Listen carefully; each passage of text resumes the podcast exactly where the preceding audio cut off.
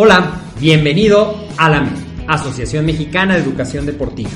Soy el doctor David Lezama, presidente de AMED, y es para mí un gusto darte la bienvenida a estos podcasts. Este programa está diseñado para compartir contigo conocimientos de los temas que nos apasionan a todos los que amamos el físico-constructivismo y el fitness y queremos mantener un estilo de vida saludable. Hablaremos entonces de entrenamiento, de nutrición, de suplementación, de farmacología y de un tema que cada vez toma más importancia, el marketing deportivo digital. Tendremos como invitados una gran variedad de opiniones y profesiones, entrenadores, nutriólogos, profesores de AMED, químicos farmacobiólogos, médicos, preparadores físicos y desde luego deportistas. Sus historias, consejos y testimonios te ayudarán a aumentar tus conocimientos y desde luego también tu número de entrenos de clientes, haciendo más exitosa y profesional tu profesión de entrenamiento deportivo.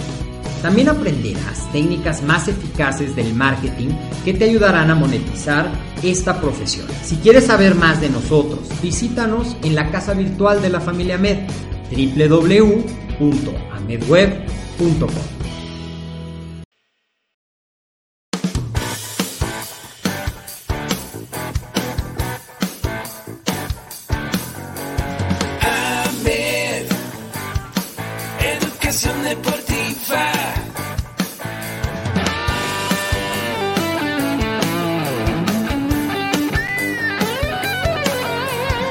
soy somos guerreros. Hola, ¿qué tal? ¿Cómo estás? Soy el doctor David Lezama y me da mucho gusto darte la bienvenida como cada semana a estas cápsulas de AMED, el deporte, la nutrición y el emprendimiento deportivo más cerca de ti. Y dentro de lo que hemos venido tratando, en, sobre todo si no has escuchado el podcast, te invito a que te suscribas. Lo puedes encontrar ya sea en Spotify, ya sea en a la plataforma de Apple, y ahí búscanos como AMED, el deporte, la nutrición y el emprendimiento deportivo más cerca de ti, porque cada semana te tenemos entre, eh, episodios nuevos sobre entrenamiento, sobre nutrición, sobre coaching, y a raíz de un episodio sobre el estrés y cómo manejarlo, vino esta pregunta que hoy te quiero resolver, y es, el estrés, ¿qué efecto positivo o negativo puede tener en el peso corporal? Y más que un efecto positivo, realmente un estrés continuo puede impactar negativamente tu peso corporal y sobre todo tus niveles de grasa. Vamos a ver un poquito de cómo sucede esto. Vamos a compartir esta transmisión, esta pantalla para que me sirva de guía y vayamos juntos revisando este tema, estrés y aumento de peso. Y seguramente decir estrés vienen a tu mente muchas cosas, pero significa que algo nos alerta que hay una situación de emergencia. Al menos así es como nuestro cuerpo interpreta cosas como que el auto no arranca, que se retrasó una reunión y tú tienes una cita o tienes que ir a recoger a tus hijos o tienes que entrar a tu otro trabajo, que hay demasiado tráfico, que alguien te tocó el claxon y te enojaste o a lo mejor que te peleaste con alguien en el trabajo, con tu casa, con tu pareja, discutiste con tus hijos son cosas que en realidad lo que hacen es activar ese mecanismo primitivo de respuesta a la emergencia que ya hemos platicado en otros episodios,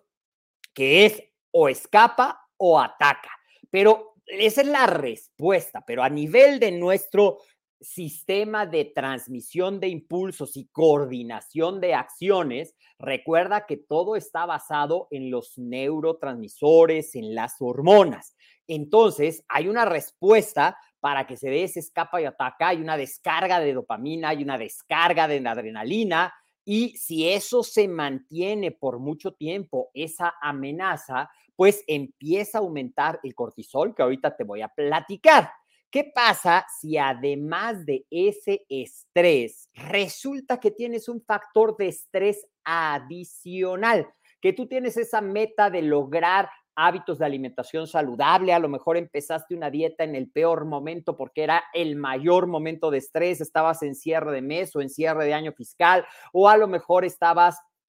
por entrar a la escuela o estabas cambiando de trabajo y entonces tienes jornadas muy largas, tienes conflictos o tienes esa pérdida o estás en un periodo de, eh,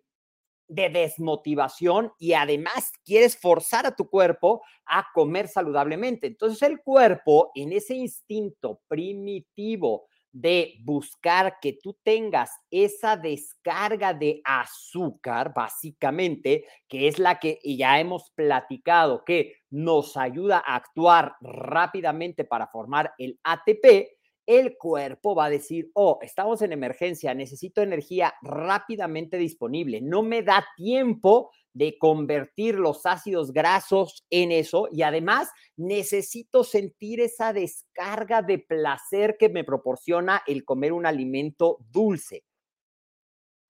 Ahora, el cuerpo, nuestro cerebro, no sabe si ese estrés está realmente amenazando tu supervivencia o es un estrés imaginario o a lo mejor inclusive solo le estás dando vueltas y vueltas y vueltas y vueltas y vueltas a un problema, o a lo mejor es, por ahí dicen, estás haciendo una tormenta en un vaso de agua. El cuerpo, el cerebro básicamente no sabe eso, sabe que hay una emergencia, no la puede cuantificar y se prepara para eso.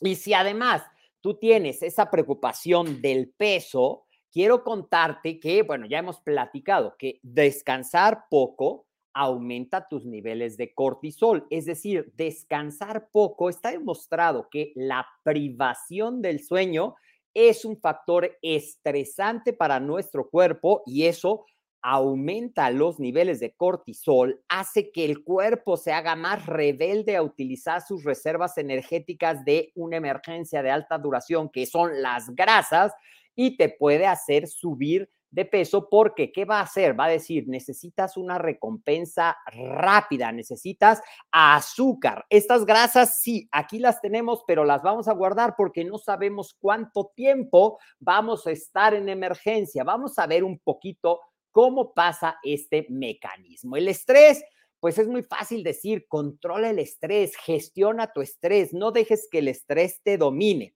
Desde luego, eso es más fácil decirlo que hacerlo. ¿El estrés es malo? No, el estrés tiene una función importante que es mantenernos alerta, accionarnos cuando estamos en una situación de emergencia. Se convierte en un problema, sobre todo en esto que estamos hablando del impacto negativo que puede tener en tu peso cuando el estrés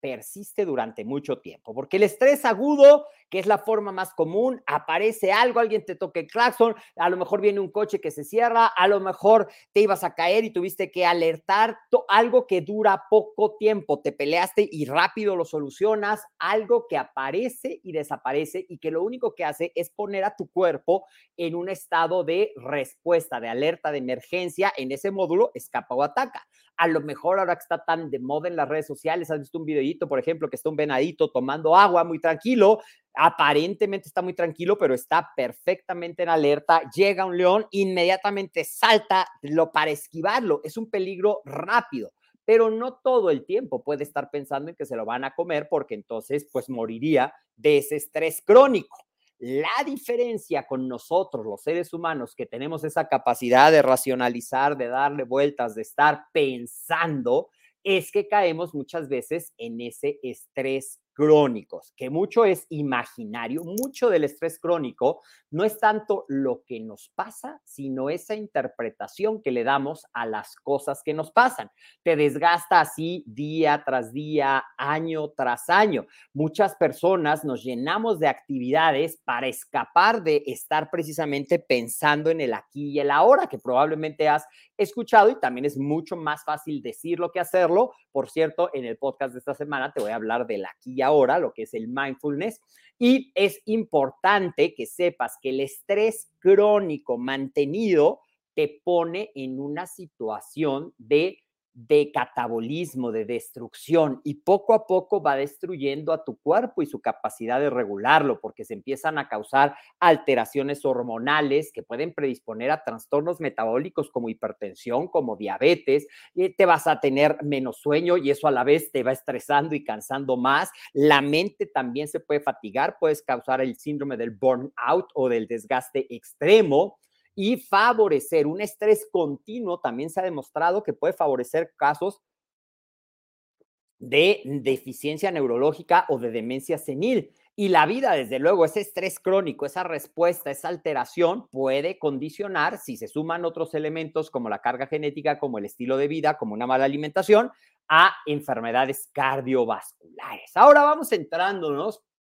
un poquito en este círculo que le puede ser círculo vicioso del estrés y el aumento de peso. ¿Cómo es que empieza a suceder y por qué le digo un círculo vicioso? Porque se empieza a convertir en un patrón aprendido, en un patrón que repites y repites y que en lugar de ayudarnos nos va condicionando a que nos hagamos dependientes de esa descarga de azúcar, que pensemos que esa es la solución al estrés, que comamos, que aumentamos, y entonces por eso es un círculo. Como aumento de peso, me estreso y sigue todo ese nivel. Vamos a desglosarlo un poquito. Entonces, yo estoy estresado. La causa puede ser real, puede ser imaginaria, pero el estrés se ha convertido en una situación permanente y puede ser imaginaria porque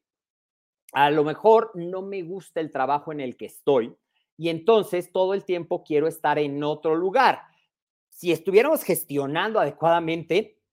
la solución sería tan fácil como empieza a buscar qué vas a hacer para que no estés en ese estrés. Pero a veces, y ya también te lo he compartido en otros videos, estamos tan cómodos en nuestra zona de confort que no tiene nada de comodidad que pensamos que es la única alternativa o estamos tan disminuidos en nuestra capacidad de logro que pensamos que si no es en ese trabajo no vamos a poder encontrar otra opción para poder desempeñarnos y no vamos a tener dinero y no vamos a tener que comer y no vamos, por eso decía que le empezamos a dar vueltas y vueltas y vueltas y se puede crear este aumento del cortisol de manera crónica. El cortisol es bueno, sí tiene ciertas funciones que nos avisan de la inflamación, que nos ayudan a esa respuesta rápida al estrés, pero cuando se empieza a establecer un nivel alto de cortisol, puede causar una inflamación crónica y puede alterar varios procesos como lo que te voy a explicar. El cortisol elevado va a influir en tus niveles de insulina. Tú vas a sentir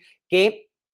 necesitas porque la insulina va a empezar a ser menos eficaz. Bueno, no, no es que la insulina empiece a ser menos eficaz. Los receptores de insulina en las células, por ejemplo en el hígado, por ejemplo en los músculos, van a empezar a ser menos sensibles y va a costarles más trabajo la regulación de los niveles de glucosa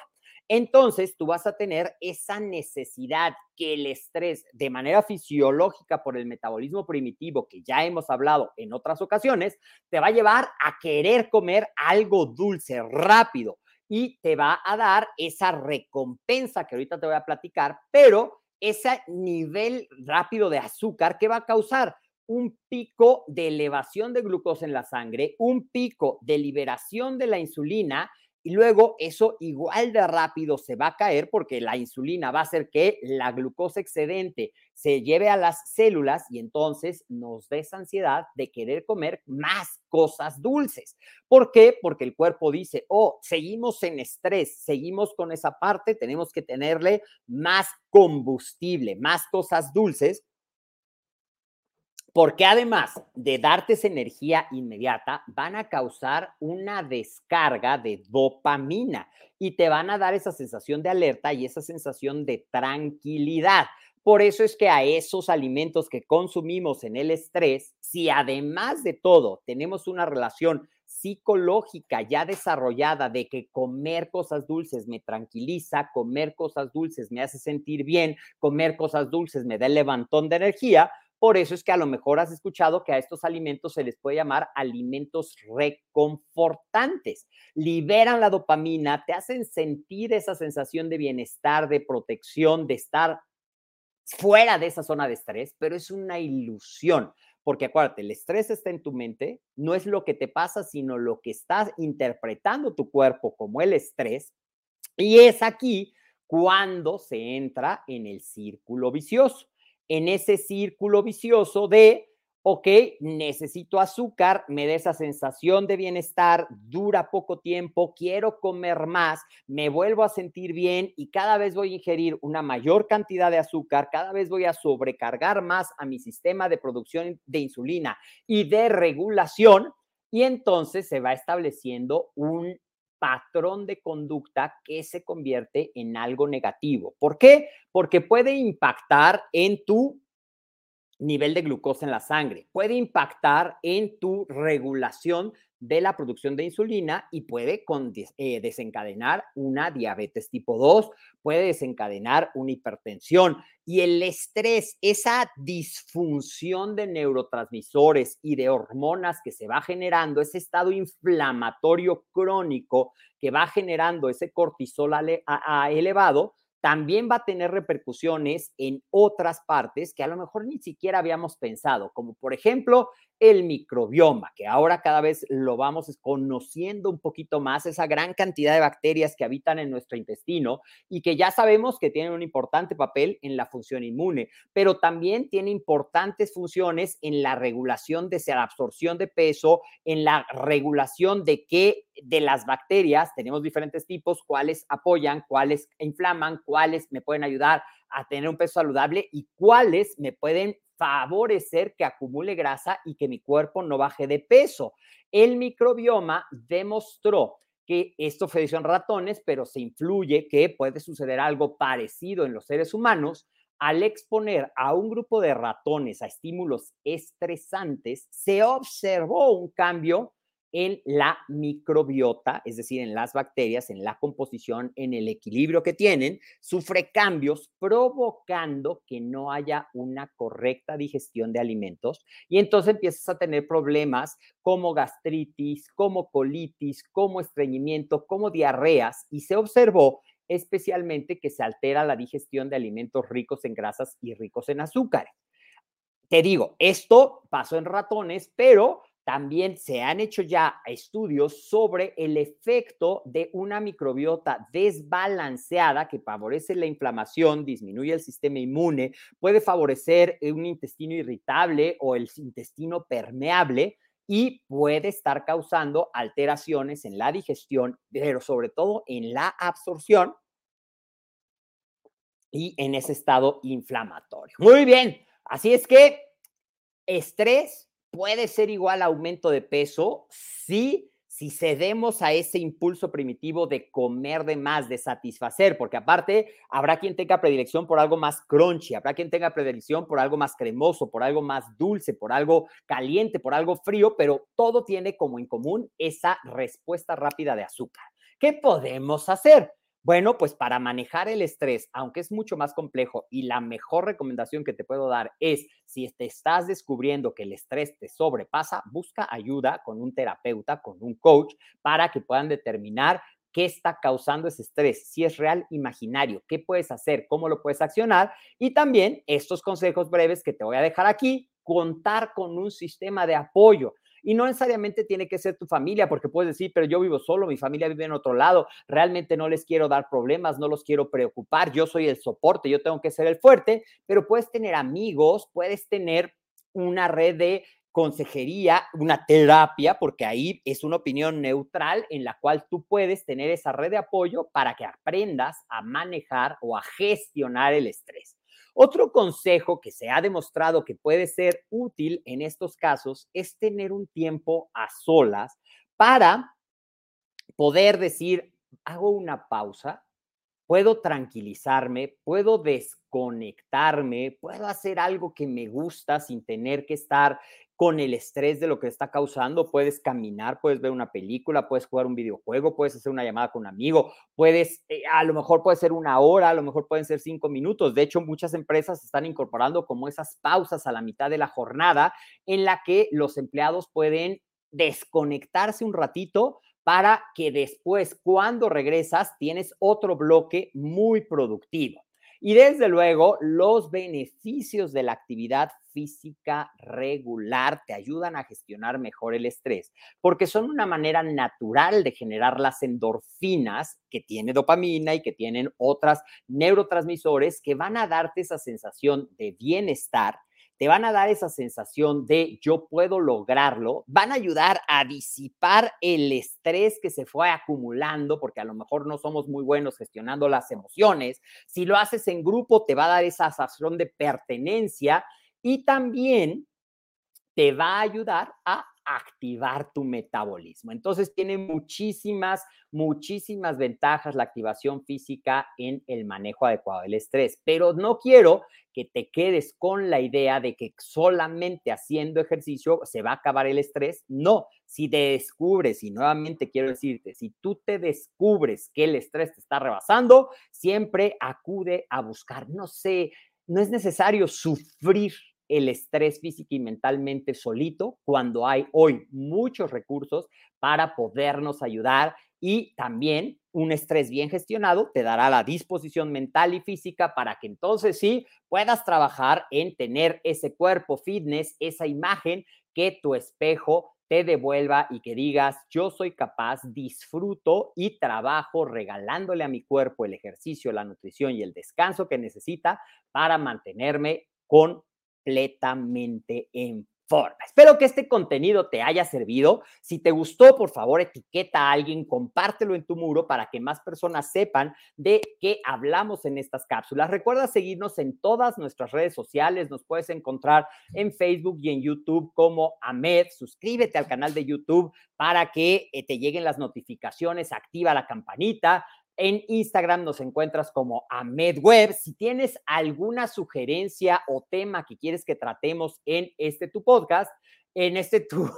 espacio, perdón, mándanos, sí, en este tu podcast, perdón, mándanos un mensaje por WhatsApp a este número 56 26 19 80 78 o si eres más de correo a coordinación arroba amedweb. Si estas presentaciones te sirven como para reflexionar y generar, recuerda que las puedes encontrar en nuestro LinkedIn de Amed y si tú eres entrenador, te encanta y estás buscando cómo dar respaldo oficial a tus conocimientos, te invitamos, te voy a dejar en los comentarios el link para que asistas totalmente gratis a nuestra semana del entrenamiento y nutrición deportiva para que conozcas el gran potencial de ser un entrenador certificado con validez oficial ante CEP Conocer. Y también si tú quieres ser entrenador, te voy a dejar el enlace, porque también para quien quiere ser entrenador, otorgamos mucho valor. Y hemos llegado al final de la cápsula del día de hoy. Gracias por estar aquí, gracias por tus comentarios. Recuerda, somos AMED, el deporte, la nutrición y el emprendimiento deportivo más cerca de ti. Soy el doctor David Lezama, te mando un fuerte abrazo y nos vemos en la siguiente transmisión.